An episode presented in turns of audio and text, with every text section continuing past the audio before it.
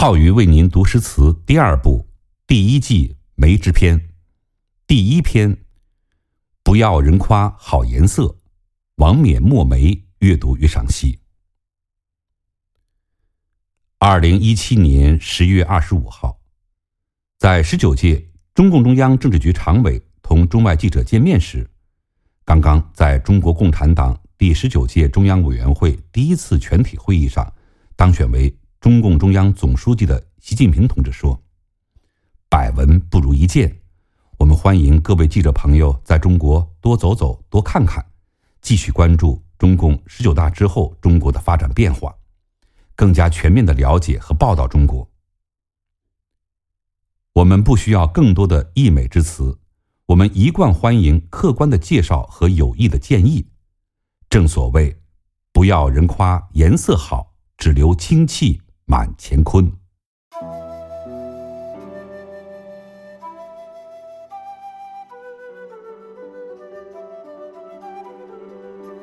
不要人夸颜色好，只留清气满乾坤。出自元代诗人王冕的题画诗，题目是《墨梅》。《墨梅》是元代诗人画家王冕的一首题咏自己所画梅花的诗作。诗中所描写的墨梅劲秀芬芳，卓然不群。这首诗不仅反映了他所画的梅花的风格，也反映了作者的高尚情操和淡泊名利的胸襟，鲜明地表明了他不向世俗献媚的坚贞纯洁的操守。我先把这首诗为您朗读一遍：五家喜宴。池头树，个个花开淡墨痕。不要人夸好颜色，只留清气满乾坤。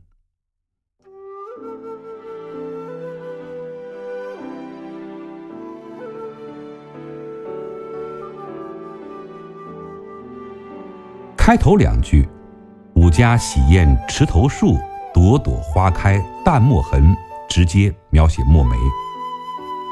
画中小池边的梅树花朵盛开，朵朵梅花都是用淡淡的墨水点染而成的。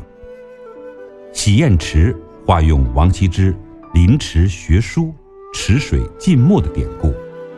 三四两句盛赞墨梅的高风亮节，它由淡墨画成。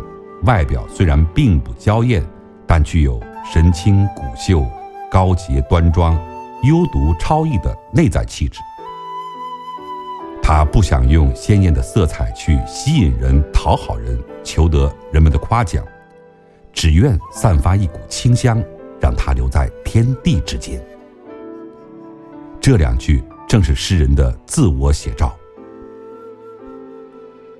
王冕自幼家贫。白天放牛，晚上到佛寺长明灯下苦读，终于学得满腹经纶，而且能诗善画，多才多艺。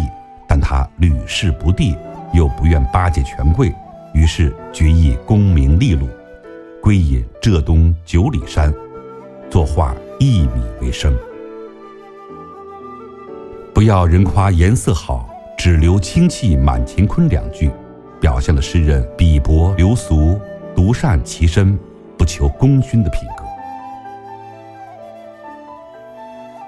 墨梅盛赞梅花的高风亮节，诗人也借物抒怀、借梅自喻，表明了自己的人生态度和高尚情操。有意见认为，该题画诗点出创作意图，强调操守志趣，在艺术史上甚至比《墨梅图》本身。还要出名。王冕，公元一二八七至一三五九年，元代诗人、文学家、书法家、画家，字元璋，号主石山农。